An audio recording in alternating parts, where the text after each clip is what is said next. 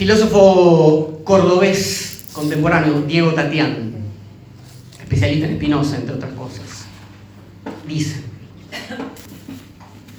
¿cómo se ven las cosas con los ojos de los que ya no ven? ¿Qué podría aportarnos un paciente diálogo con muertos? ¿Qué tienen los muertos para decir de nuestro presente desquiciado? ¿Cómo intervienen los muertos en nuestra experiencia? ¿Existe ese diálogo de algún modo? ¿Qué otra cosa es la lectura de libros olvidados? Se da cierta proximidad extraña entre un cementerio y una biblioteca, pues ante todo nos preexisten los muertos y las palabras. Tal vez esa preexistencia sea la condición para que haya comunidad. Como el gusto improductivo por la comprensión, el luto, la conmemoración y un constante diálogo con muertos resisten el encadenamiento al reino de los fines, se sustraen al destino instrumental que se abate sobre las ideas, enseñan que nuestra manera de vivir no es natural ni necesaria. Vamos a hablar con muertos y de muertos, vamos a hablar de vampiros, de no muertos, y lo que quienes hacemos filosofía estamos haciendo esto todo el tiempo. De algún modo, ¿no? Tatiana acá está vivo, pero la mayoría de los filósofos, inclusive Derrida, ya está muerto. De algún modo elegimos, en un sentido amplio, ¿no? Eh, tener una comunidad que no es necesariamente la de aquellos ¿no? que están presentes, ir al pasado, ¿no? estar en conversaciones ¿no? con quienes murieron hace cientos o miles de años, ¿no? filosofía griega, etc. Participar de algo donde el pasado parece ser más ¿no? vital que el presente en algunos casos, ¿no? donde no está ¿no? Eh, predeterminado que aquello que pasó no tiene algo que decirnos en el hoy. Em, bueno, eh, les cuento para quienes vienen por primera vez la dinámica. Yo voy a exponer, después paso la gorra y después conversamos. Quédense para la conversación, apaguen los celulares, todo eso. Eh, vamos a em, meternos en tema con un em, poema de Lord Byron em, que dice así.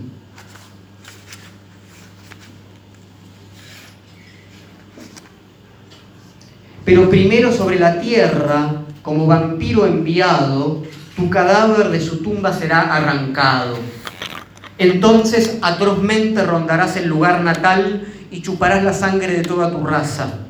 Allí de tu hija, hermana, esposa, a medianoche agotarás la corriente de la vida, mas abominarás el banquete que por fuerza tendrá que nutrir tu lívido cadáver viviente. Tus víctimas, ya aún antes de expirar, conocerán al demonio por su Señor. Así maldiciéndote y tú maldiciéndolas, tus flores se marchitan en el tallo. Pero una que por tu crimen deberá caer, la más joven, la más amada de todas, te bendecirá con el nombre del Padre. Esa palabra envolverá tu corazón en llamas, mas tú deberás concluir tu faena y observar el último tinte en sus mejillas, el último destello de sus ojos y la última vidriosa mirada tendrás que ver la que se congela sobre su inerte azul. Luego, con mano impía arrancarás las trenzas de su rubia cabellera, de la que cuando en vida se cortaba un rizo se llevaba la prenda más preciada de cariño, pero que ahora tú te llevarás como recuerdo de tu agonía. Mas con lo mejor de tu misma sangre gotearán tus dientes rechinantes y tus labios lívidos. Enseguida, a hurtadillas, a tu tétrica tumba irás y con monstruos y demonios bramarás hasta que ellos horrorizados se aparten de un espectro más maldito que ellos.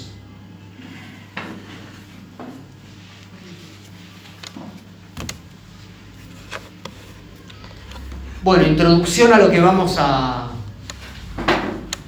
compartir hoy. Eh, charlas sobre vampiros.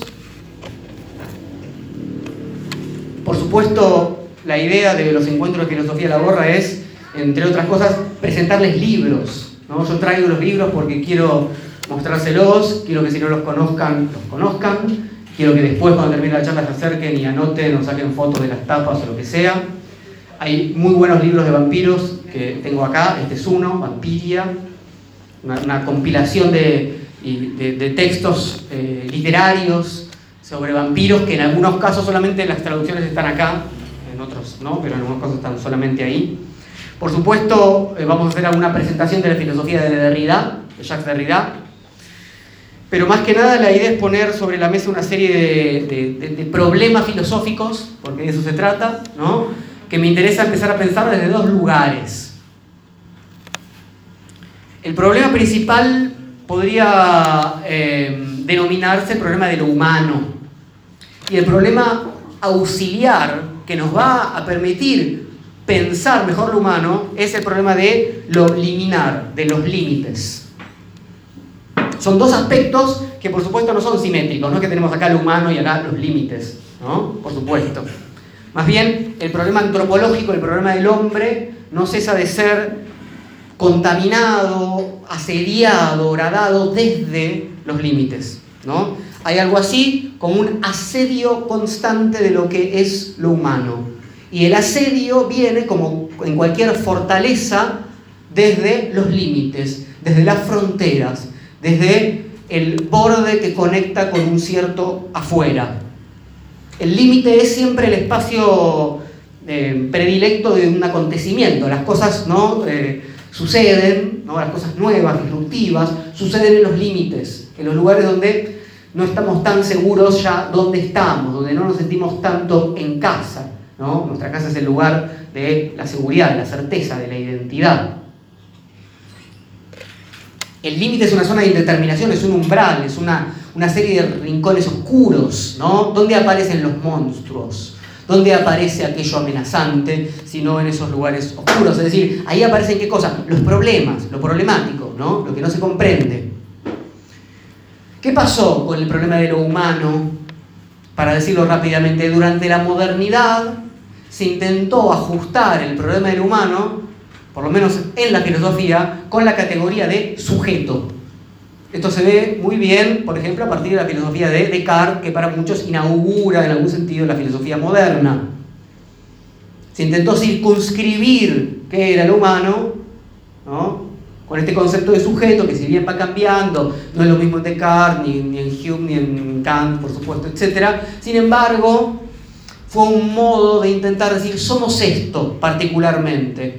Bueno, y esto era, en el caso de Descartes, una cosa que piensa, ¿no? Un alma inmortal, pero sobre todo racional. Cuando se intenta asegurar algo, como la definición del humano, es porque no está seguro, ¿no? Es porque en algún momento esas definiciones, esos conceptos que funcionan, empiezan a entrar en crisis. ¿no? Son, digamos, momentos, etapas históricas. Entonces uno podría decir que ese intento moderno de asegurar un concepto del humano radicalmente diferente al anterior, ¿no? porque ya no se contaba o cada vez estaba ¿no? descartando más nuestra relación con lo divino, ¿no? y había, había que mostrar un, grado de autonomía del humano, si quieren pensarlo así, ¿no? el humanismo y luego... Bueno, em, eso empieza a entrar en crisis claramente en el siglo XIX, que es el siglo de los vampiros es el siglo de Nietzsche, si quieren, ¿no? para pensar cómo se pone filosóficamente en crisis ciertas categorías mediante las cuales nos comprendemos. Y sin embargo, esa categoría de sujeto que empezó a entrar en crisis sin dudas en la segunda mitad del siglo XIX, todavía está presente entre nosotros. El sujeto es como un fantasma hoy, no está ni vivo ni muerto, como mucho de lo que sucede. Entonces, vamos a partir de la filosofía de Derrida, Derrida trabaja mucho sobre esta idea de lo ni ni, ni vivo ni muerto, en este caso, ¿no? Ni presente absolutamente ni ausente absolutamente. Y vamos a tratar de ver entonces cómo, eso es lo que Derrida llama lo indecidible, ¿no? No está ni de este lado ni del otro, no sabemos exactamente dónde está o qué es o quién es y hay una lógica, que es la lógica justamente del fantasma, del asedio del fantasma. Hay que pensar un poco este, al fantasma como esta figura que hace retornar efectivamente, ¿no? como el retorno de lo reprimido, ¿no? lo que creíamos que estaba muerto y enterrado, todos los problemas ¿no? para la definición del humano que habíamos dejado afuera en esta fortaleza conceptual llamada sujeto, retornan de alguna manera. Habíamos dejado lo divino, habíamos dejado lo animal, ¿no? Habíamos tratado de decir nosotros no somos todo eso. Y hay algo que insistentemente asedia esa fortaleza, que retorna a veces violentamente, a veces transfigurado en monstruo. Entonces, vamos a intentar mostrar alrededor del problema principal, que sería una cierta deconstrucción de lo humano, una serie de problemas que acompañan eso cuando esa deconstrucción la hacemos con la ayuda de los vampiros. Es una combinación extraña, eh, pero es la única forma de encarar un problema tan grande. Uno no puede decir, vamos a hablar de lo humano.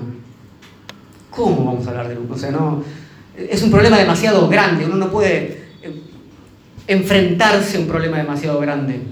No se puede. Hay que, primero uno no se enfrenta a un problema, uno tiene que atravesarlo. Un problema es una bola muy grande de cosas, muy compleja, múltiple, y uno tiene que ver de qué manera lo sacude, ¿no? Con qué herramientas lo recorre, de qué hilos empieza a tirar y ver qué es lo que va pasando cuando uno recorre algo, algún pequeño vector de eso gigantesco que llamamos en este caso lo humano. Si uno quiere recorrer la totalidad, está en serios problemas. Entonces, en este caso tenemos una herramienta, digamos, más bien deconstructiva, que es la de Rediana, y una herramienta, si quieren llamarla así, succionadora, que es la de los vampiros. Eh, vamos a ver qué es lo que pasa. Yo elegí cinco ejes para recorrer entonces este problema de la deconstrucción del humano, del humano y sus límites, con la ayuda de los vampiros, con la ayuda de Derrida. El primer eje es el del territorio, el segundo es el de la hospitalidad, el tercer eje es el de la ley, el cuarto eje es el de la alimentación o el sacrificio y el quinto es el de la cópula. Vamos a empezar entonces a recorrer los ejes. Bueno, la aparición de los vampiros no ocurre, como podríamos esperar, en la noche de los tiempos, sino en el momento de mayor luminosidad de la historia de Occidente. Es en pleno iluminismo es en pleno siglo XVIII europeo, donde vemos aparecer las primeras crónicas en las que determinadas eh, crímenes, muertes, eh, se, se hace culpable a vampiros que asolan algunos pueblos en los confines de Europa. El problema es un problema serio en el sentido de que efectivamente campesinos van y abren las tumbas de los cementerios para tratar de evitar que esos crímenes sigan ocurriendo, descubrir quién es el vampiro que por las noches ¿no? termina con la vida de algunos de ellos, de sus familias, que se alimenta de ellos. Estamos en el vector del territorio. ¿Por qué? Porque la tierra de estas apariciones es sintomática, es en el umbral, decíamos antes, de Europa, es en la zona de penumbras donde la ilustración todavía no llegó, donde aparecen los vampiros. Es en Valaquia, es en Moldavia, es en Hungría, las provincias cirílicas, lo que hoy es Rumania. Esa es la zona de los vampiros. Ustedes saben que, de hecho, el siglo XVIII, el siglo de las luces, es el siglo de la enciclopedia, ¿no? de Diderot y de Lambert, el siglo de eh, las, enciclopedias y los diccionarios. El, primer diccionario de filosofía es el de Voltaire. Y en el primer diccionario de filosofía hay una entrada para la palabra vampiro. Voltaire dice, era en Polonia, en Hungría, en Silesia, en Moravia, en Austria, en Lorena, donde los muertos se daban estos banquetes. No se oía hablar de vampiros en Londres y menos en París. Es bien claro lo que está diciendo ahí Voltaire. Las historias y las crónicas de vampiros provienen siempre de las afueras, de los confines de Europa, del este de Europa. Y Europa es la casa de Occidente, pero ¿dónde, decíamos, aparecen los monstruos en la casa? En los rincones oscuros, en el desván, ¿no? en el altillo, en el sótano, en las habitaciones desocupadas o desatendidas. ¿no? Ahí aparece lo monstruoso. Durante todo el siglo XVIII entonces los vampiros son un problema real entre una mezcla entre la leyenda popular, la preocupación de las autoridades civiles, eclesiásticas. Recién en el siglo XIX, la literatura romántica va a desarrollar las características de los vampiros que conocemos en las novelas, los cuentos, que van a tener mucho éxito. Pero hasta ese momento, los ataques de vampiros eran un inconveniente, digamos, tan real como lo habían sido las brujas en el siglo XV, por ejemplo. No eran un producto literario, no nacen como un producto literario. Evidentemente, la aparición de este fenómeno en pleno siglo de los luces tiene que eh, decir algo respecto a cómo esta lógica del asedio, de lo monstruoso, ¿qué, es lo que asedia a Europa? ¿En qué se quiso convertir Europa? ¿no? Muy claramente la ilustración.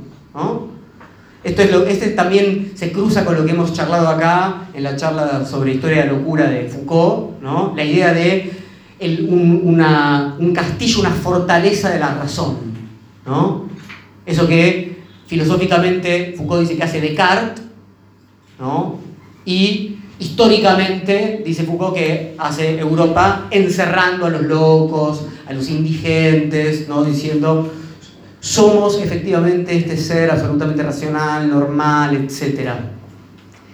A esa fortaleza parece que el viejo mundo encantado, ustedes saben que además del siglo de las luces se autodenomina así contra la oscuridad anterior de la Edad Media, etc., ¿no? de lo religioso. Entonces, efectivamente parece que hay algo de ese mundo encantado que al interior de la fortaleza racionalista empieza a asediar de diversas maneras.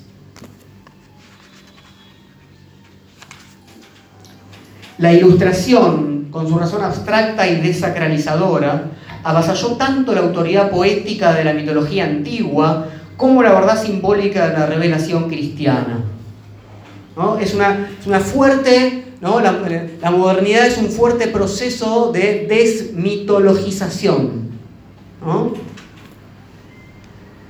Pero no pudo evitar que las potencias arcaicas retornaran con el carácter de una fantasmagoría.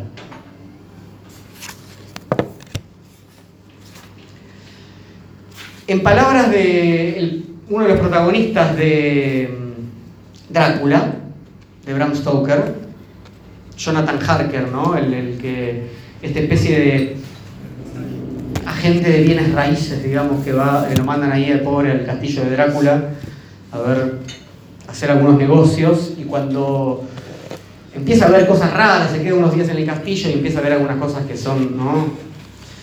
Y dice esto.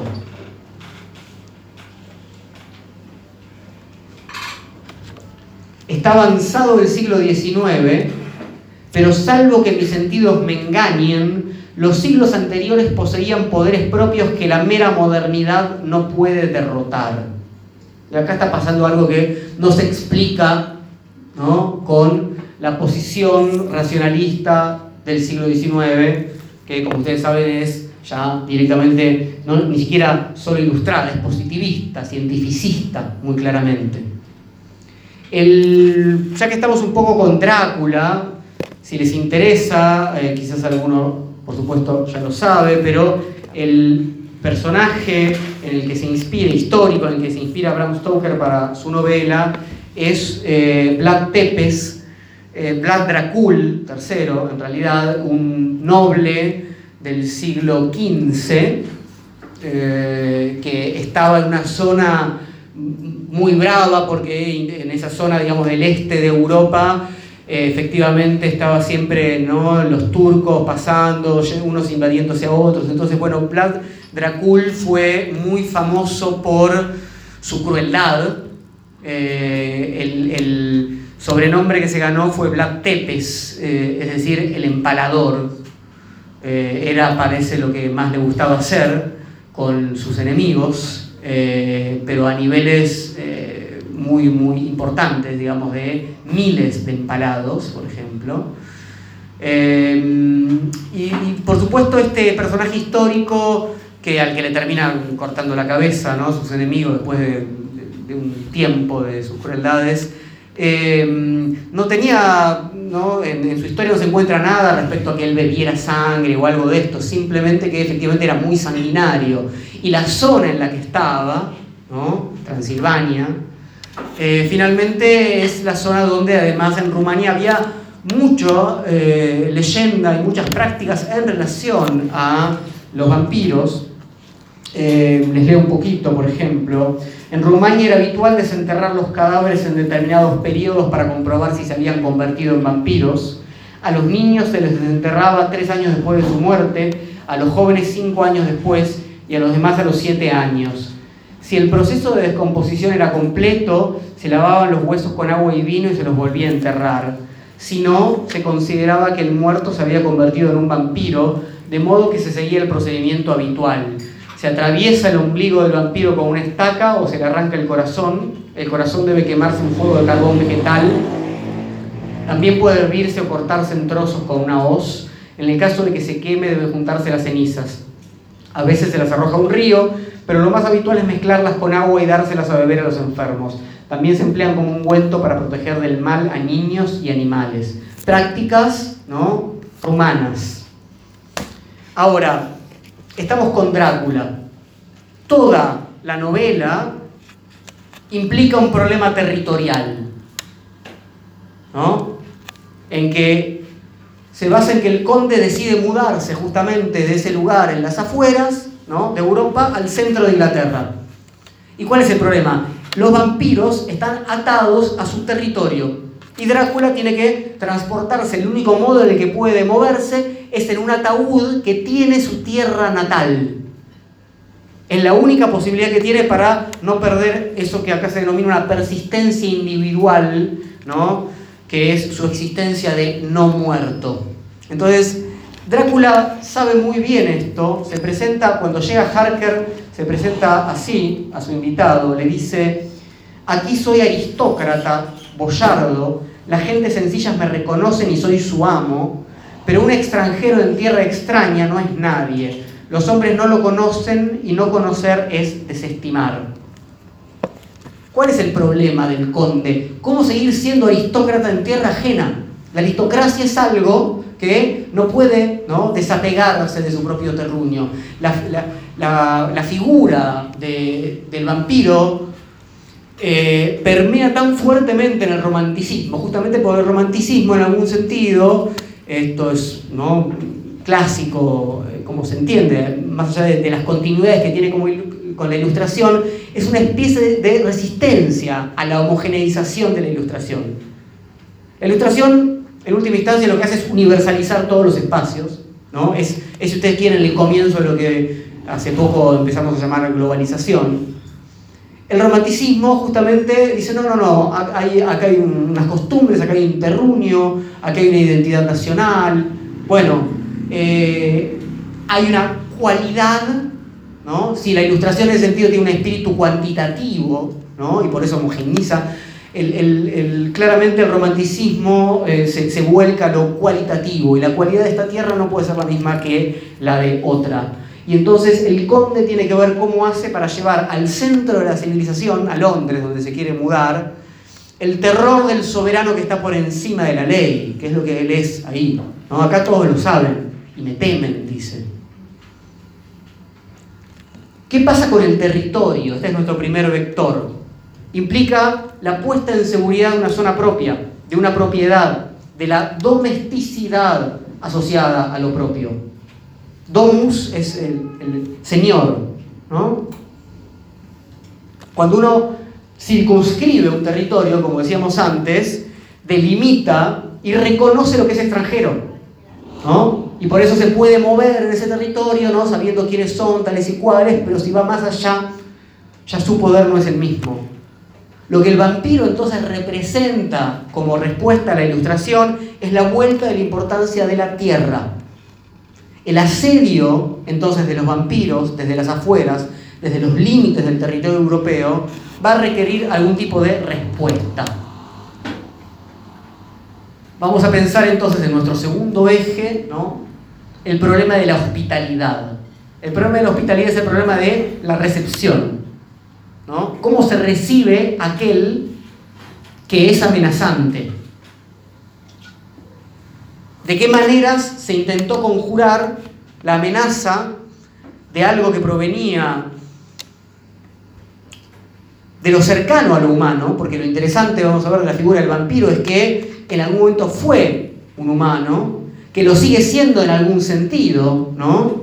Y entonces tengo que ver cómo recibo eso extraño y amenazante que amenaza mi existencia, que amenaza mi identidad, ese asedio espectral, esta idea de... Derrida trabaja mucho la idea del, del espectro, implica pensar que el espectro del fantasma viene, visita, sin que nosotros por supuesto lo llamemos, por eso es un asedio. ¿no? Eh, Derrida distingue entre la lógica que llama de la visitación, que es lo que hacen los fantasmas, y la lógica de la invitación. Cuando yo le digo a alguien, bueno, vení mañana, te espero a tal hora, bueno, y no hay ningún problema. Pero cuando algo viene insistentemente, ¿no? Y me visita sin pedir permiso y aparece dentro de mi hogar, ¿no? Bueno, ¿cómo hago para alojarlo? ¿Qué estrategias va a haber de hospitalidad? Yo les quiero proponer un par de estrategias posibles frente a la aparición de quienes vuelven transfigurados. Yo voy utilizando diferentes términos porque diferentes términos se han utilizado. Revinientes, por ejemplo, ¿no? transfigurados, vampiros. El padre Agustín Calmet dice en el año 1751, hay dos medios diferentes para acabar con la creencia de los pretendidos revinientes y para mostrar la imposibilidad de los efectos que se atribuyen a cadáveres enteramente privados de sensibilidad. El primero consiste en explicar por causas físicas todos los prodigios del vampirismo. El segundo en negar totalmente la verdad de esas historias. Son dos estrategias. Yo puedo negar, decir, bueno, es todo mentira, tiene ningún sentido, o puedo tratar de explicar científicamente. Y hay una tercera estrategia posible que les quiero proponer, que es asimilar el registro de lo fabuloso.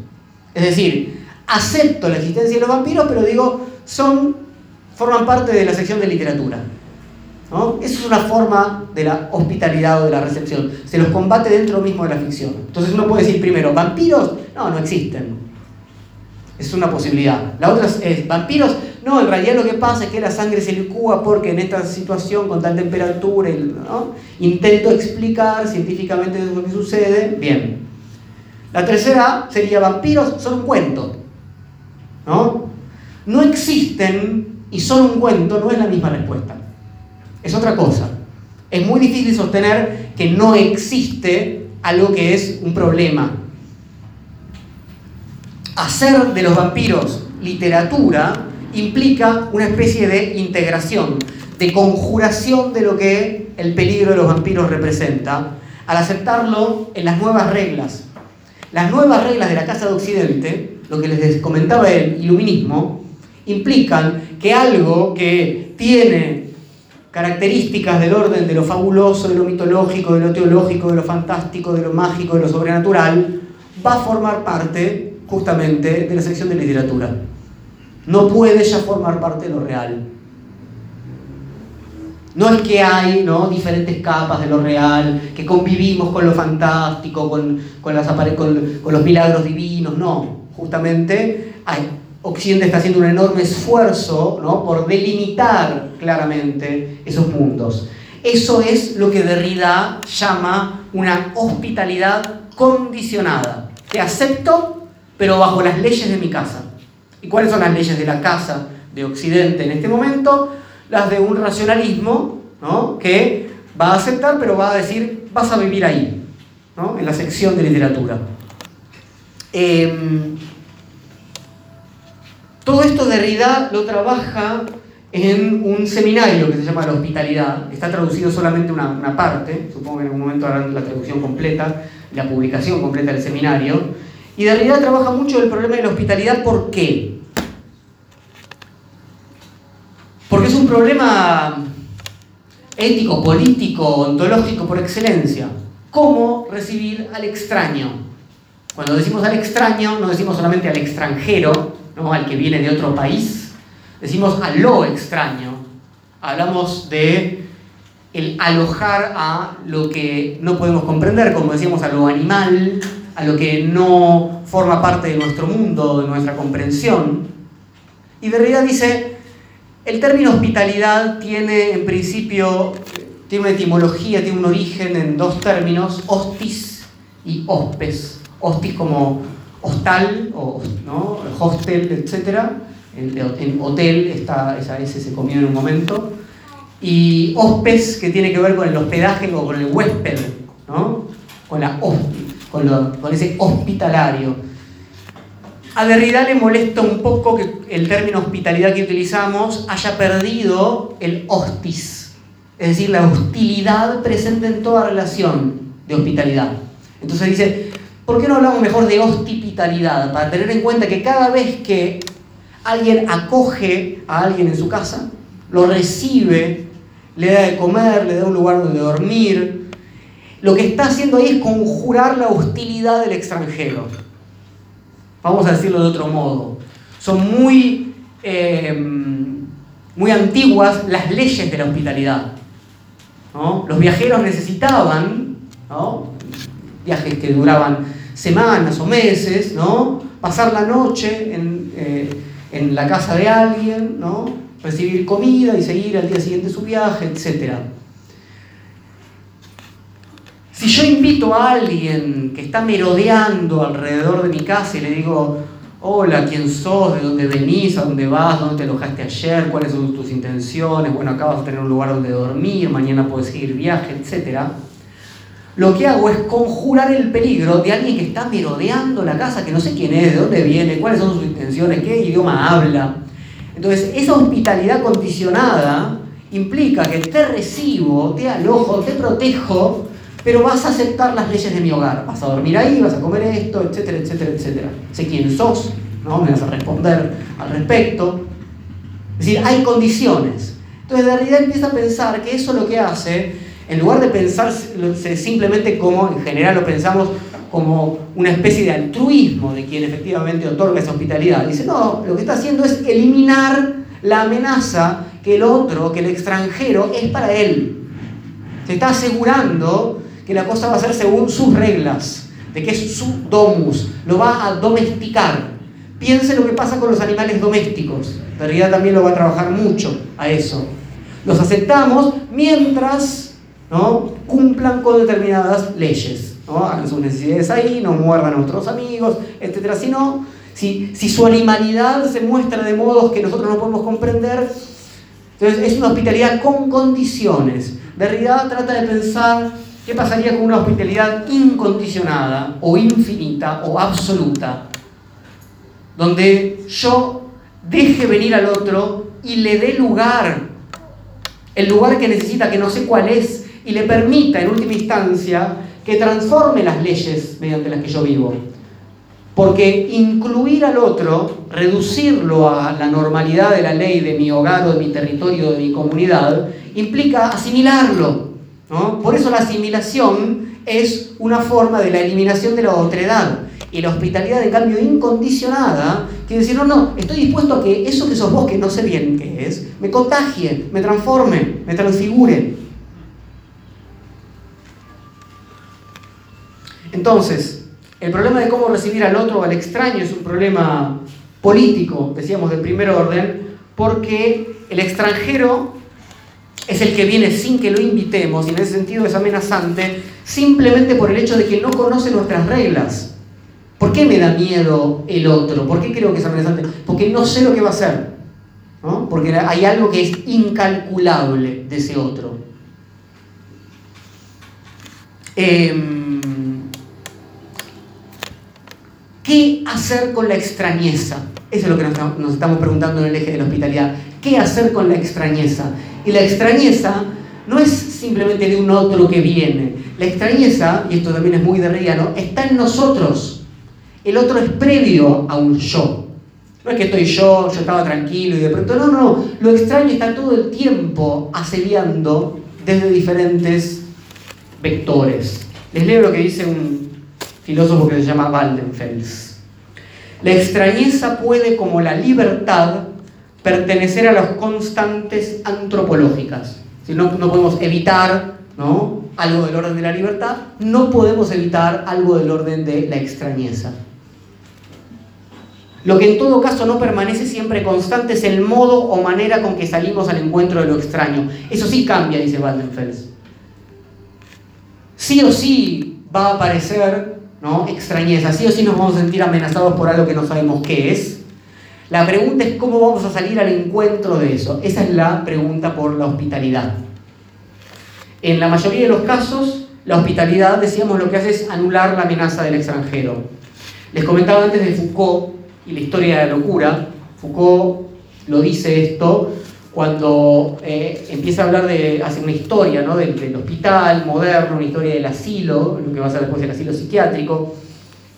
Y lo que dice es que cuando se empieza a internar ahí, por ejemplo, a quienes no tienen trabajo, se los leo, dice, la hospitalidad que lo acoge al vagabundo va a convertirse en la medida de saneamiento que lo pone fuera de circulación. ¿no? Justamente en tanto está fuera de circulación, ya no va a representar una amenaza, ¿no? porque sabemos dónde está. Entonces se le da comida, se le da, ¿no? se le da un techo, pero ya no es una amenaza, no es alguien que está merodeando por ahí. Bueno, volvamos entonces al primer modo de enfrentamiento entre la ilustración y el vampirismo. Volvamos a la negación. El vampiro no existe. Hubo un intento de demostrar la falsedad de estos fenómenos que se oponían, por supuesto, a la naturaleza desencantada, a esta naturaleza de funcionamiento matemático con sus leyes universales y matematizables. ¿no? ¿Qué hacer frente a la amenaza de los vampiros sino negar su existencia? Decir, bueno, no, los vampiros, ¿por qué aparecen en los confines de Europa? Porque ahí no llegó la ilustración, ¿no? Esta gente semisalvaje todavía, ¿no? Tiene, bueno, Rousseau, otro ilustrado, que también se ocupó del tema, decía en una carta del año 1762 lo siguiente. Si hay en el mundo una historia acreditada, esta es la de los vampiros. No le falta nada. Testimonios orales, certificados de personas notables, de cirujanos, de curas, de magistrados. La evidencia jurídica es de las más completas. Con todo, ¿quién cree en los vampiros? No está diciendo, más allá de todos los documentos que haya, de todos los testigos, de todos los casos. Ahora, hubo preocupación en el ámbito eclesiástico. Hace un rato les, les leí algo del padre Agustín Calmet. ¿Por qué? Una cuestión que podríamos llamar jurisdiccional, es decir, los fenómenos de resurrección y de metamorfosis del hombre, los casos en los que las leyes de la naturaleza pueden ser violados, eran de jurisdicción divina. ¿Quién puede sacar a los muertos de su tumba? Dios o el diablo. Hay que ver qué está pasando ahí. Entonces, eh, Agustín Calmet es encargado, es un gran erudito. Eh, la iglesia lo manda a investigar qué pasa con eso, cuál va a ser su posición al respecto. ¿no? ¿Es un castigo de Dios? ¿Qué, ¿Qué está pasando? Entonces, él va a escribir este tratado sobre las apariciones de espíritus y sobre los vampiros o revinientes de Hungría, Moravia, etc. Donde dice, si el retorno de los vampiros es real, importa defenderlo y probarlo. Y si es ilusorio, es por tanto de interés de la religión desengañar a los que los creen verdaderos y destruir un error que puede tener muy peligrosas consecuencias. ¿Qué consecuencias habría? Bueno, de dos tipos otra vez. Para empezar, alguien puede decir, es Dios quien nos envía a estos vampiros. Una maldición, etc. Por otro lado, si Dios no tiene nada que ver con esta aparición, pero el poder de Dios es el único capaz de sobrepasar las leyes naturales, se corre un peligro aún mayor, que se empiecen a desdibujar las leyes naturales y las humanas. Con esto pasamos a nuestro tercer eje, que es el eje de la ley. El vampiro no es simplemente un no muerto. Es sobre todo un monstruo, una metamorfosis terrible entre hombre y animal que comete crímenes horrendos. Tenemos que pensar un poco en la categoría misma de monstruo, en qué es lo que nos permite pensar en relación al humano. ¿no? Recuerdan nuestro, nuestro gran problema. Vamos a pensar al humano a partir de lo monstruoso, que aparece como su límite, como su otro, como su extraño. Foucault otra vez trabaja mucho eh, esta categoría en el curso Los Anormales, porque trabaja sobre, sobre ciertos eh, crímenes monstruosos. ¿Vieron cómo pasó ahora con el, con el crimen de Puerto Deseado? Eh, rápidamente cuando hay crímenes así como muy, muy terribles, eh, aparecen, ¿no? son monstruos, los que lo hicieron no son hombres, no son humanos, son monstruos. El monstruo moral, es decir, crímenes tan terribles que parecería que ningún tipo de móvil medianamente racional puede explicarlos. Entonces Foucault empieza a trabajar con algunos casos históricos donde había ¿no? gente, no era simplemente asesinatos, sino que cocinaban a las personas, hacían cosas muy crueles, un poco ¿no?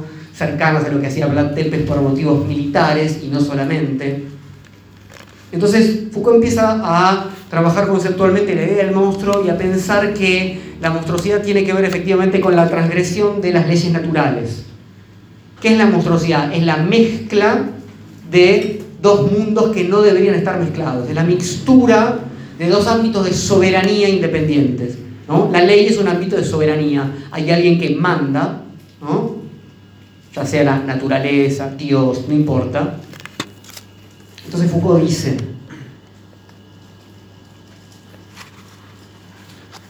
la mezcla de dos reinos, reino animal y reino humano, el hombre con cabeza de buey, el hombre con patas de pájaro, monstruos. La mixtura de dos especies, la mezcla de dos especies, el cerdo que tiene cabeza de carnero es un monstruo. La mixtura de dos individuos, el que tiene dos cabezas y un cuerpo, el que tiene dos cuerpos y una cabeza, es un monstruo. La mixtura de dos sexos, quien es a la vez hombre y mujer, es un monstruo. La mixtura de vida y muerte, el feto que nace con una morfología tal que no puede vivir, pero que no obstante logra subsistir durante algunos minutos o algunos días, es un monstruo. Está hablando de la concepción que había desde la Edad Media hasta el siglo XVIII, más o menos, que es nuestro momento. Ahora, y eso también me parece que nos interesa, Foucault dice, no alcanza, el monstruo no simplemente infringe una ley natural de pertenecer a dos reinos, digamos, sino que pone en riesgo la ley civil o la ley religiosa. Dice Foucault, solo hay monstruosidad donde el desorden de la ley toca, trastorna, inquieta el derecho, ya sea el derecho civil, el canónico o el religioso. Y ahora me parece que podemos entender un poco mejor cuáles son aquellos peligros de los cuales el padre Agustín Calmet nos advertía. La aparición de un monstruo genera un problema de orden sociopolítico, en el sentido de de quién es esta soberanía, quién tiene que hacerse cargo. No es simplemente un desafío científico. Aparece un vampiro, no importa. Aparecen relatos de vampiros. ¿Quién tiene que intervenir? ¿Un domador de fieras? Un clérigo a practicar un exorcismo, un tribunal que castigue un posible delito, ¿no? un médico que cure una patología. ¿Qué reino es el que tiene la soberanía? Justamente lo que hace el, el monstruo es trastocar esos límites que toda sociedad tiene articulada para determinados fenómenos. Tenemos que preguntarnos entonces por la cercanía de lo monstruoso y por el lugar de su aparición. Decíamos antes que todo acontecimiento sucede en el ámbito de los límites de lo doméstico, pero no en un afuera absoluto. Es ahí, en el domus, en la casa propia, en el recinto amurallado, acorralado, ¿no? para que lo extraño no penetre, ahí donde creemos que estamos seguros, donde podemos ser encontrados con la guardia baja. Recuerden, esto también lo utilizo en otra charla sobre otro tema, la, fábula de los tres chanchitos. Eh, la casa tiene que ser aquel lugar inexpugnable donde la amenaza ya no puede entrar, tiene que ser sólida, como una fortaleza. Y es ahí donde decimos, ah, bueno, cerramos la casa, no, cerramos nuestra puerta, es nuestro lugar, conocemos todo lo que está ahí, es ahí donde la cosa puede aparecer. La pregunta es, ¿ante qué o ante quién nos estaríamos guardando? ¿Qué tipo de abrigo nos proporciona ese ámbito de la domesticidad? ¿Qué o quién nos puede interpelar? Digo, ¿qué o quién a propósito? Perdí hace mucho este juego, justamente porque, ¿no? Si hay una figura que es indecidible, como él dice, no sabemos si es un qué o es un quién. Piensen otra vez en los animales domésticos. Desde cierta concepción, claramente es un qué. A veces nos parece más bien un quién. ¿no? A veces parece que justamente pasa por ese ámbito de lo indecidible. No es una cosa. Un animal doméstico claramente no es una cosa. Tampoco parece ser ¿no? un quién en tanto humano. ¿En qué zona está? Volvemos acá entonces a los problemas del territorio y la hospitalidad.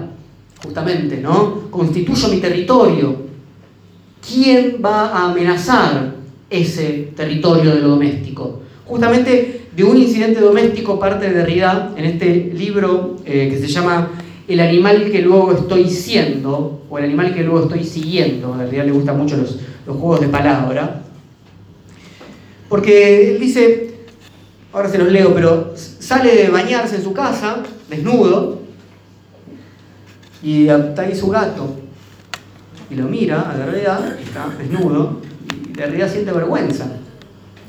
Y dice, no debería sentir vergüenza, porque esa mirada no es una mirada de un quién. Sin embargo, no puedo evitar esto que me está pasando. Hay algo ahí que me inquieta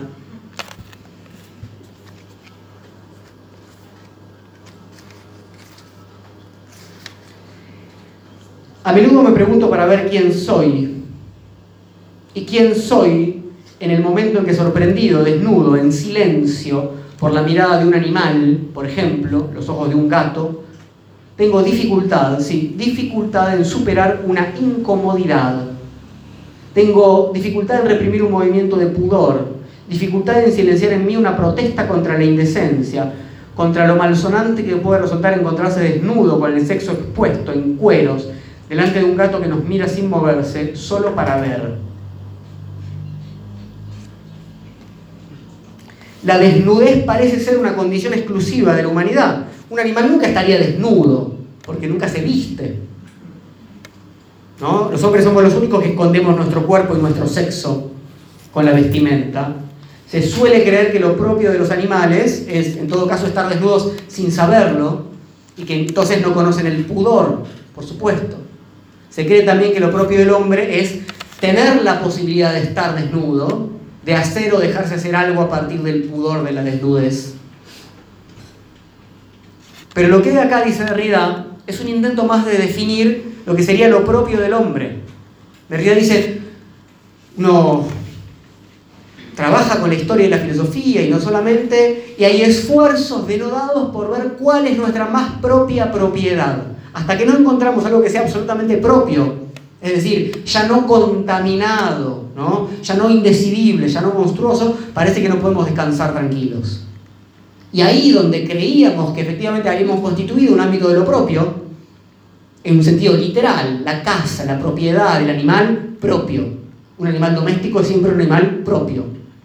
¿no? Hasta ahora, de hecho, así lo trata el derecho. Si un vecino hace algo eh, con mi animal, fue contra mi propiedad.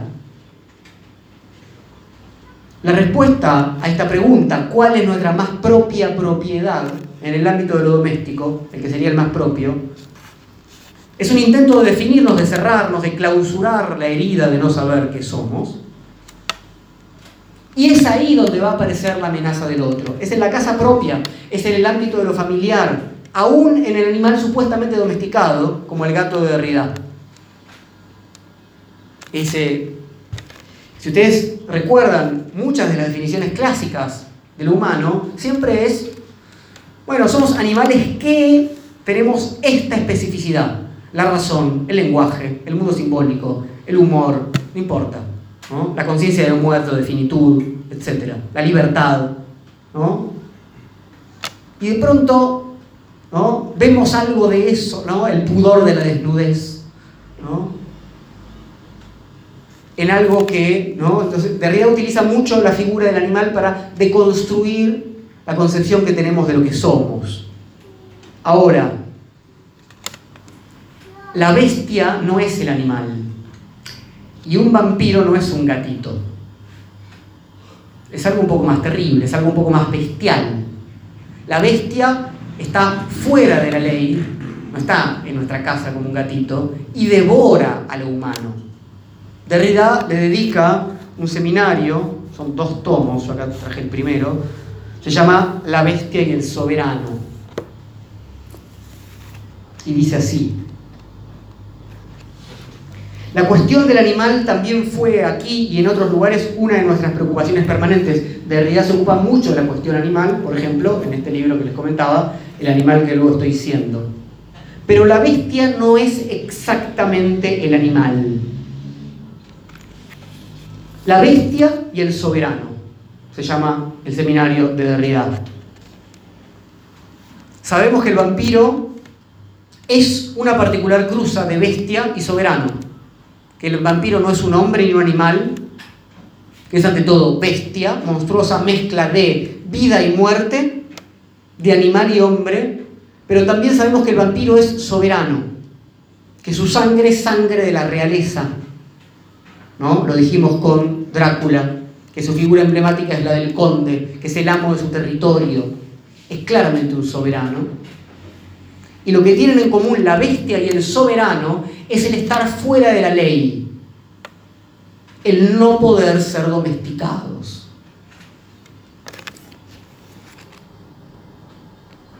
Dice Derrida, no dejaremos de tratar de pensar ese devenir bestia, ese devenir animal de un soberano que es ante todo señor de la guerra y que se determina como soberano o como animal frente al enemigo. ¿No? Como así habla Tepes, de hecho. ¿no? Los, a quienes venzo no están ¿no? bajo mi ley. Entonces el monstruo trastoca la ley, dijimos con Foucault, el soberano y la bestia están fuera de la ley, dijimos con Derrida, el otro, el extraño, el extranjero, no aceptan la ley, no la conocen y cuando lo hagan van a dejar de ser extraños, justamente, si hay asimilación. Entonces, en tanto extraño, nunca el extraño puede entrar en la ley. Van a haber aceptado esa condicionalidad de la hospitalidad. Vamos a ver entonces, volvemos un poco a las crónicas del, del padre Agustín Calmet para ver qué pasa. Nos vamos a meter de a poco con nuestro cuarto tema, con nuestro cuarto eje, que es el de la alimentación o el sacrificio. Los primeros casos son referidos en el capítulo muertos de Hungría que chupan la sangre de los vivos, donde hay tres casos distintos donde los revinientes siempre se alimentan de su propia familia y en la mayoría de los casos aparecen directamente en el hogar a la hora de la comida.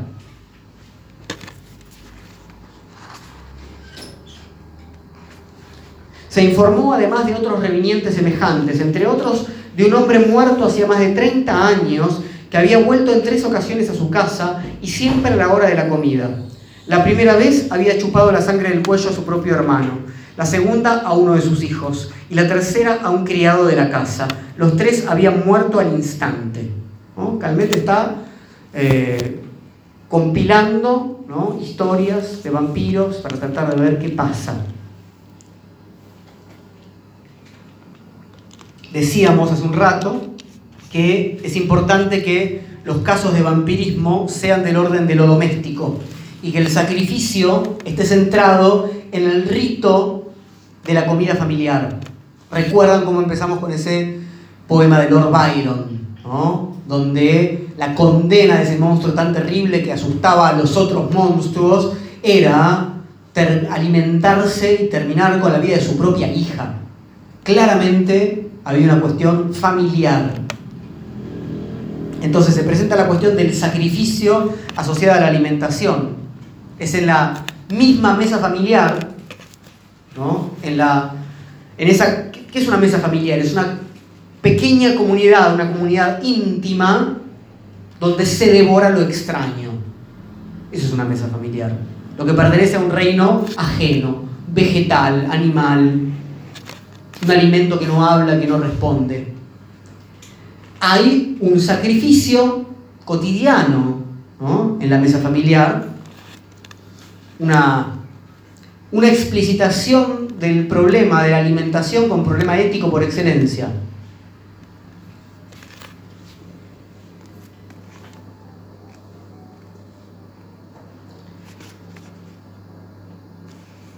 En muchas partes de Grecia se considera como una especie de castigo después de la muerte por algún crimen espantoso cometido durante la existencia, que el difunto no solo esté condenado a vampirizar, sino también obligado a limitar sus infernales visitas única y exclusivamente a los seres que más amó en vida, a aquellos con quienes estaba ligado por los vínculos de parentesco y afecto. ¿En qué se convirtió la pregunta ética? Acá vamos a volver un poco a Derrida. En una pregunta por cómo comer bien. ¿Qué es comer? Comer es incorporar, apropiar, asimilar, identificarse, si uno va ¿no? un poco más freudianamente. Entonces la cuestión, y esto es fundamental, no es si comer o no al otro. Es como pensar que uno puede ir por la vida sin generar sufrimiento, ¿no? son esas posiciones ingenuas sin sentido. Vamos a devorarnos mutuamente de diferentes maneras. Vamos a apropiarnos, a asimilarnos, a identificarnos, a, a succionar lo más vital que está en el otro. La pregunta es cómo comer y si se puede comer bien. El propio proceso de la vida, y no solamente en un sentido fisiológico, sino social, implica todas estas incorporaciones, estos usos de los otros. Querramos o no, estamos siempre en una relación de comer y ser comidos por el otro. Entonces se trata de que hay que comer bien, dice Derrida. Derrida lo dice en un textito, en realidad es un diálogo con... Hay un filósofo un poco menos conocido, pero muy importante, que todavía está vivo, Jean-Luc Nancy, amigo y discípulo en un sentido de Derrida, y en un momento los invitan a un, congreso en el que la pregunta es qué es lo que hay después del sujeto. Es un poco lo que estamos hablando acá de alguna manera. Derrida no puede ir, y entonces finalmente hablan con Nancy, publican esto, y el texto se llama Hay que comer bien. Tratemos de entender qué puede decir este hay que comer bien. Dice Derrida, hay que comer bien no quiere decir en primer lugar tomar y comprender en sí, sino aprender y dar de comer, aprender a dar de comer al otro. Hay que comer bien no como yo como. ¿no? La idea de que comer bien contemporánea poco tiene que ver con lo que dice Derrida. Cómo yo hago para aprovechar mejor las semillas de chía que me compré, les pongo agüita y entonces a mi cuerpo, yo y no, mi cuerpo y... No, no, no. Derrida dice, el, hecho de comer involucra siempre al otro. No podemos pensar el comer sin ¿no? que un comer bien sea la relación que tengo con ese otro, dice Derrida.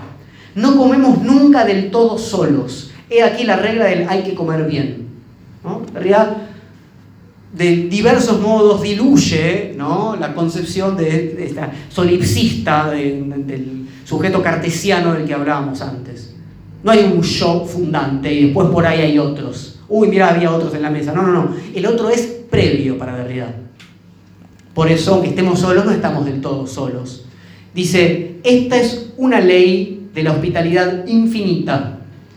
Y todas las diferencias, las rupturas, las guerras, inclusive las guerras de religión, tienen este comer bien por apuesta.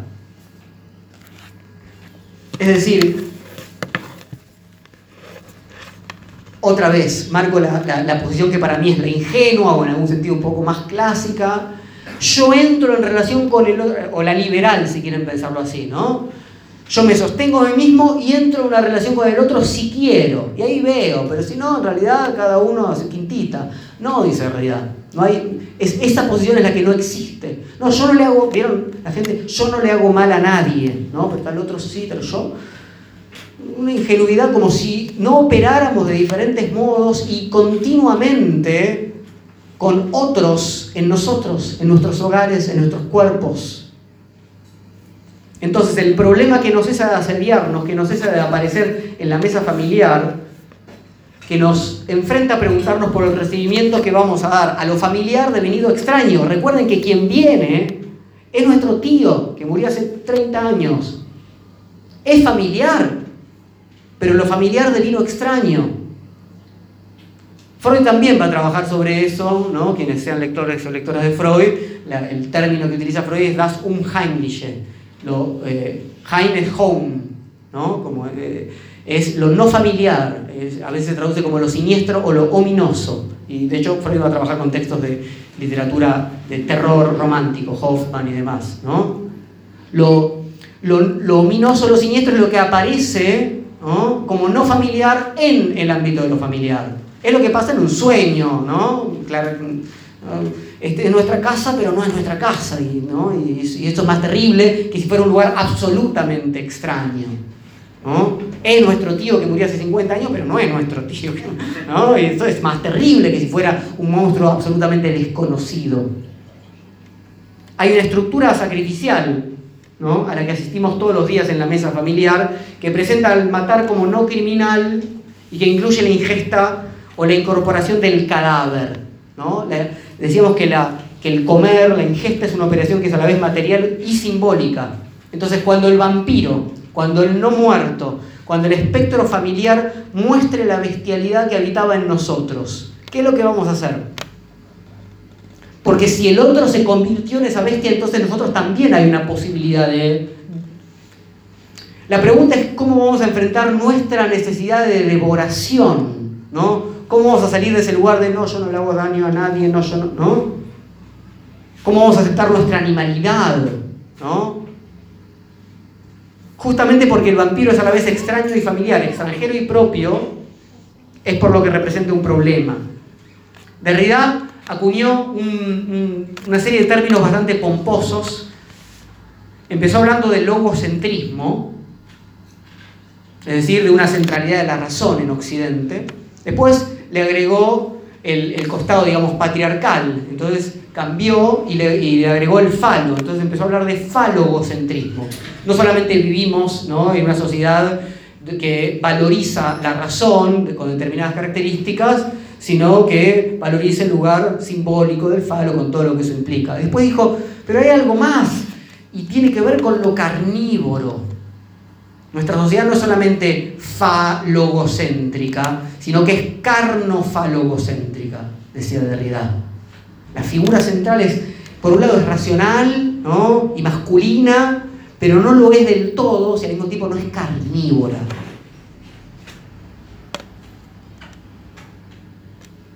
Es el único centro de autoridad reconocida. Entonces no vivimos simplemente una sociedad, digamos, racionalista y machista en un mundo de ingenieros, no podría decir, o algo así, sino también en un mundo carnívoro que incesantemente sacrifica al otro y lo devora, en un mundo donde Vlad Tepes tenía que hacer eso para ser el señor de la guerra. El jefe tiene que ser devorador de carne. En muchas, de hecho, comunidades no occidentales, el líder tribal muestra y produce parte de su valentía y parte de su fuerza, incorporando ¿no? la carne del animal terrible del cual dio caza o del enemigo. ¿no? La devoración, la importancia del hombre como devorador. Dice Derrida en La bestia y el soberano. De lo que se trata es de la boca, de los dientes, de la lengua y de la violenta precipitación a morder, a engullir, a tragarse al otro, a tomarlo dentro de sí, también para matarlo o llevar a cabo su duelo. ¿Será devoradora la soberanía? El lugar de la devoración Acá hay otro eje importante en Derrida, que es el lugar de la devoración sin dudas es la boca, como sabemos y como ahí nos decía Derrida, pero el lugar de la boca no es simplemente el lugar de la devoración, es el lugar de la vociferación, del que porta la voz. Derrida entiende que eh, lo que él denomina, el modo en el que él describe la filosofía clásica, lo que él denomina la metafísica de la presencia, cuando algo está presente es porque está la voz presente, la voz del soberano, la ley. No sé si vieron la película El discurso del rey, pero recordarán muy bien que ahí, si el rey de Inglaterra no puede enunciar, no importa, es por la radio, más o menos se cae todo el, imperio británico, porque la voz implica la presencia.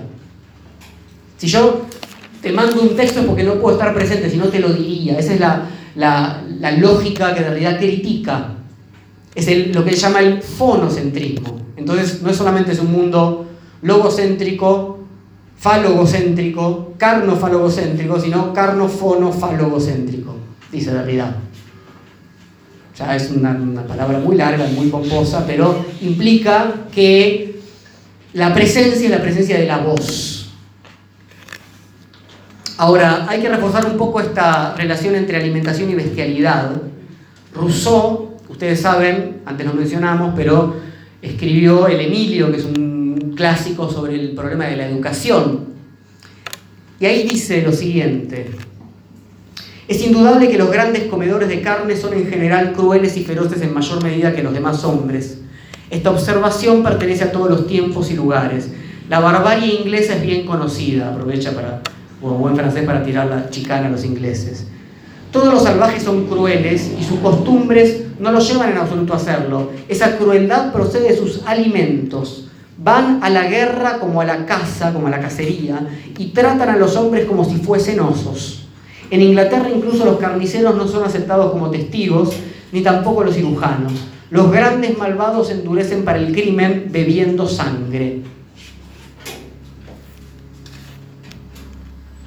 Tenemos que afinar un poco el lápiz acá, porque sabemos que los vampiros no comen la carne de sus víctimas, chupan su sangre, secan toda la energía vital que puedan tener. Para establecer mejor esa diferencia, quiero que comparemos un poco la figura del vampiro con eh, la de otro vivo muerto, que es el zombie. Hay un libro al respecto, Filosofía Zombie, de Jorge Fernández Gonzalo, en español, que nos puede ayudar a ver la especificidad de nuestro monstruo, porque el zombie comparte con el vampiro muchas cosas, entre otras, decíamos, su condición de no muerto que se alimenta de los vivos, pero, leo un poquito, el zombie come, solo vive para comer, para la supervivencia, no desea nada, carece de libido, no puede entregarse a los placeres de la carne, porque su carne es putrefacta, disfuncional, sus terminaciones nerviosas están dañadas, no siente el dolor o ha rebasado el umbral del dolor. Frente al vampiro, que apenas necesita cuidados para mantenerse con vida, que no tiene necesidades, sino que todo en él es pasional, lujurioso. Morder y succionar a sus víctimas no tendría que ver tanto con el hambre como con el la exaltación del deseo. Y así llegamos entonces a nuestro último eje, el de la cópula. Cuando se afirma que el vampiro no tiene necesidades, se está contraponiendo el instinto del zombie, que solo busca alimento, frente al ansia o a la pulsión, otra vez Freud, ¿no? Instinto y pulsión, que sería lo propio del vampiro. La alimentación del vampiro está imbricada directamente en el orden de la sexualidad, sin dudas.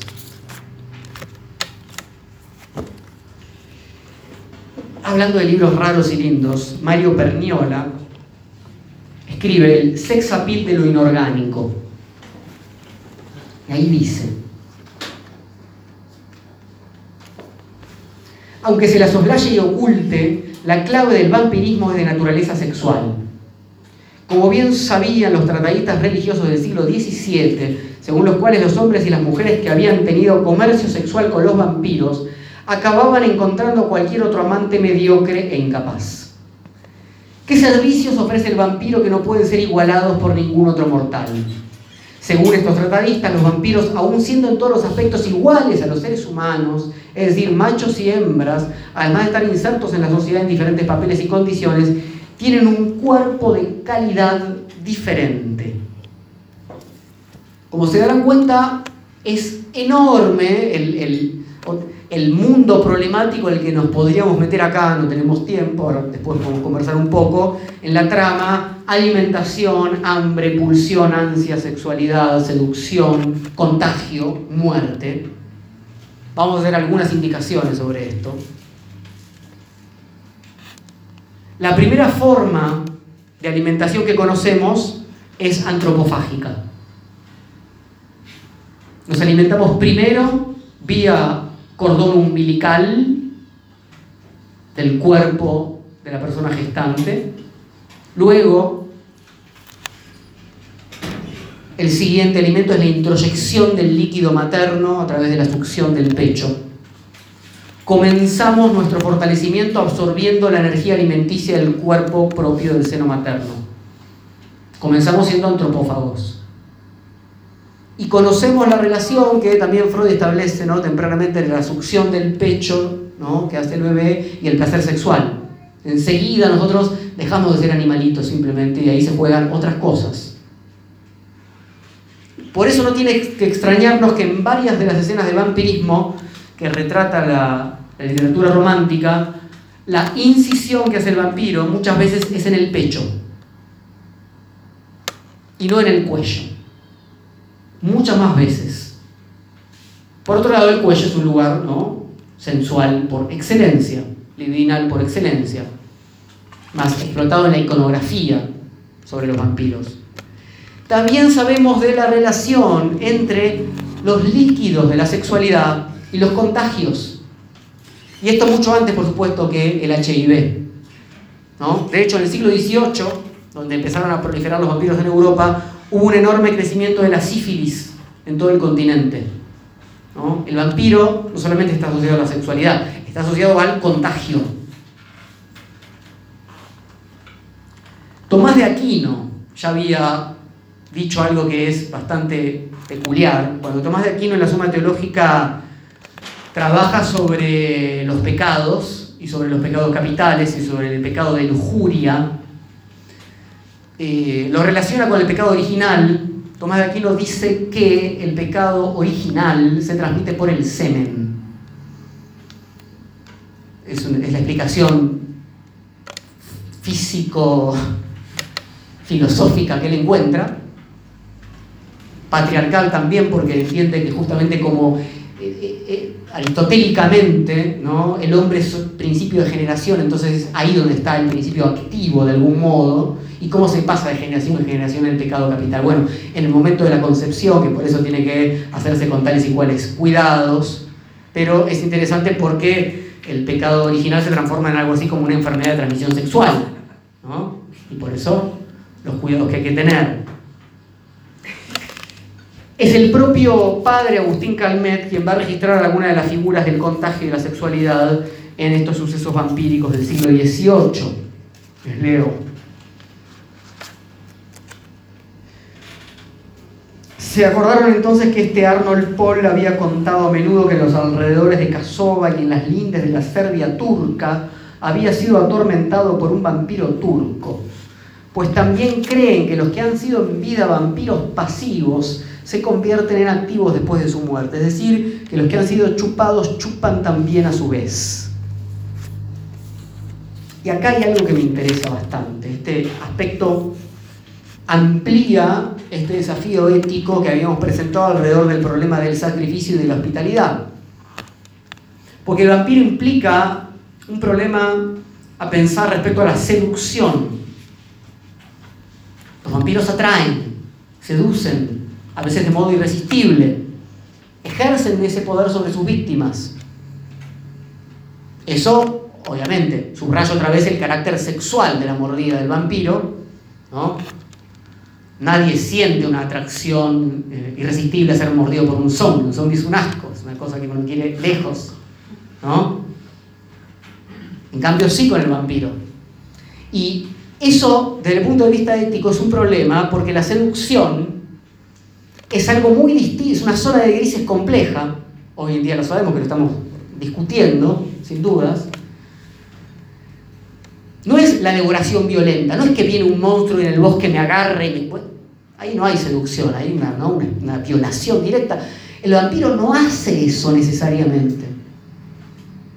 Y la cosa es bien compleja, porque si yo no puedo resistirme a la seducción, entonces ¿de qué estamos hablando? ¿no? Eh, ¿Puede haber consentimiento de la víctima?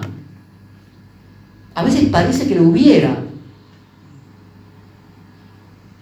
¿O no estamos autorizados a afirmar que hay consentimiento explícito si se ejerce esta fuerza que no somos capaces de rechazar? Que no podemos, ¿no? Pero, ¿qué otra cosa es la pasión? La pasión es justamente algo que no controlamos. Patos, ¿no? Es algo que nos lleva puestos, que nos domina. Hay un problema ahí entre la conquista, el consentimiento, la seducción, bueno, problemas que seguro tenemos que seguir pensando. Entonces tenemos que interrogarnos por el tipo de atracción, por el tipo particular de seducción que ejerce el vampiro. Y para eso voy a permitirme eh, referirme a un concepto que también se desarrolló en el siglo XVIII en la filosofía, en el ámbito de la estética, que es el concepto de lo sublime. Ya hemos hablado de esto en alguna charla por acá. El concepto de lo sublime lo trabaja un filósofo que se llamó Edmund Burke en la indagación filosófica acerca del origen de las ideas de lo sublime y de lo bello. Es muy distinto a lo sublime y lo bello. Cuando Burke enumera las experiencias que pueden llegar a producir en nosotros la sensación de lo sublime, dice un montón de cosas en las cuales los vampiros pueden ser sin duda incluidas. Oscuridad, animalidad, fuerza que no podemos dominar, ¿no? fuerza sobrehumana, intempestividad, misterio, ¿no? un habitante de la noche, del oscuro, un poder inmenso, una, una mezcla entre vida y muerte, una seducción de inmortalidad, ¿no? Porque hay contagios interesantes también. Hay una, una serie que, se, que, hace unos años estuvo un poco de moda, True Blood, eh, Sangre Verdadera, una serie de vampiros rara, donde eh, los humanos salían a cazar vampiros no porque simplemente les tuvieran miedo, sino para sacarle la sangre y drogarse, inyectarse la sangre de los vampiros para pegarse unos viajes, imagínense. Después, en la serie, hay una empresa química que hace, para evitar esos problemas, la sangre artificial, ¿no? Entonces ahí la cuestión de, con los mismos efectos, una droga, claro, hay algo ahí muy excitante. Y esto tiene que ver exactamente con lo sublime. Lo sublime Hay algo aterrador y tentador, ¿no? En volvernos inmortales y en tener un poder mayor del que tenemos, en conseguir otro cuerpo, etc. Eh, Burke distingue entre lo bello y lo sublime. Dice, bello es, lo bello tiene que ver con el amor. Uno ama algo bello porque nuestro cuerpo fisiológicamente, lo explicaba Burke que era un empirista, se relaja, es como uno está, viene el gatito, ¿no? El peluche, ¿cómo es el peluche? Lindo, ¿no? Está ahí, no tiene ninguna cosa amenazante, lo conozco, es, ¿no? En cambio, lo sublime es exactamente lo contrario, es algo que se impone por sobre nosotros, que tiene un poder inmenso, que no podemos controlar, eso es más fuerte. La relación que tenemos con algo amable nunca tiene la intensidad de la relación que tenemos con algo del orden de lo sublime. Burke lo dice muy lindo, esta es mi frase favorita de su libro, dice, hay una gran diferencia entre la admiración y el amor. Lo sublime, que es la causa de la admiración, siempre trata de objetos grandes y terribles. El amor de las cosas pequeñas y placenteras.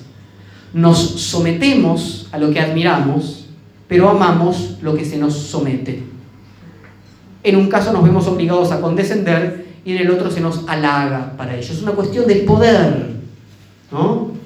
Y como lo que tiene un poder inmensamente mayor al nuestro nos deja al borde de la muerte y nuestro cuerpo se resiste a eso, la adrenalina, todo lo que sucede ahí, eso es del orden de lo sublime. Lo bello es pequeño, es liso, es delicado, no tiene sorpresas. La erótica de lo sublime es lo que tenemos que pensar. ¿Por qué deseamos aún más fuertemente lo que nos amenaza? es fundamental esto, ¿no? porque otra vez tenemos unas ciertas ideas muy autocomplacientes de, lo que nos gusta en, tanto nos hace bien, nos cuida, sí, está bien. Se entiende por qué eso, pero hay, una, hay, un, hay un peligro de desconocer, un peligro de tontería, un peligro de desconocer la seducción de lo amenazante. O desconocer algo que atraviesa nuestro hambre de monstruos, La infinitud, la magnificencia, la oscuridad, la potencia que, puede destruirnos, la animalidad. Piensen en el éxito que tuvo hace unos años también la saga esta Crepúsculo en los adolescentes. Imagínense, ¿quién quieres estar? ¿Con tu compañerito de banco o con este vampiro maravilloso? Lo mismo que decían los tratadistas del siglo XVII. Someterse a la experiencia de lo poderoso no es ser dócil, es gustar justamente esto que nombramos desde el comienzo como algo del orden de lo liminar, gustar el juego entre la vida y la muerte, gustar el juego entre lo humano y lo animal.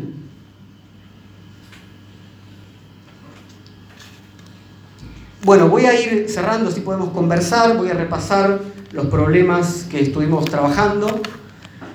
Empezamos eh, con el eje del territorio, atención a los umbrales, a las afueras, a los conurbanos, a las zonas oscuras, zonas de resistencia respecto a las pretensiones civilizatorias, las pretensiones ilustradas. Atención al afán homogeneizador de hacer de toda la Tierra algo cualitativamente idéntico. Preguntémonos cómo ocupamos los espacios, ¿Qué pasa con las fronteras porosas? ¿Qué extrañas formas de vida habilitan tierras diferentes? El segundo eje fue el eje de la hospitalidad. ¿Qué acogida vamos a darle al extranjero? Era ahí la pregunta. ¿Qué condiciones vamos a imponerle? ¿Vamos a asimilarlo para no sentirnos amenazados? ¿Cómo vamos a convivir con lo extraño en nosotros mismos, no en un otro que es un extranjero? ¿Hasta dónde podemos contagiarnos de esa extrañeza? El tercer eje que trabajamos es el de la ley. La ley es lo que delimita, lo que define y en última instancia lo que prohíbe, lo que dice que no. Es lo que protege nuestra identidad. No pasás, ¿no? No me contagiás. ¿Se impone violar la ley monstruosamente? ¿Es el soberano el que impone la ley, una bestia devoradora, como dice Derrida. ¿Tenemos que devenir monstruos soberanos para no ser aplastados por la ley? El cuarto eje fue el eje de la alimentación. ¿Recuerdan qué o quién vamos a sacrificar para alimentarnos? ¿Qué o quién digerimos, incorporamos, metabolizamos en un cuerpo propio?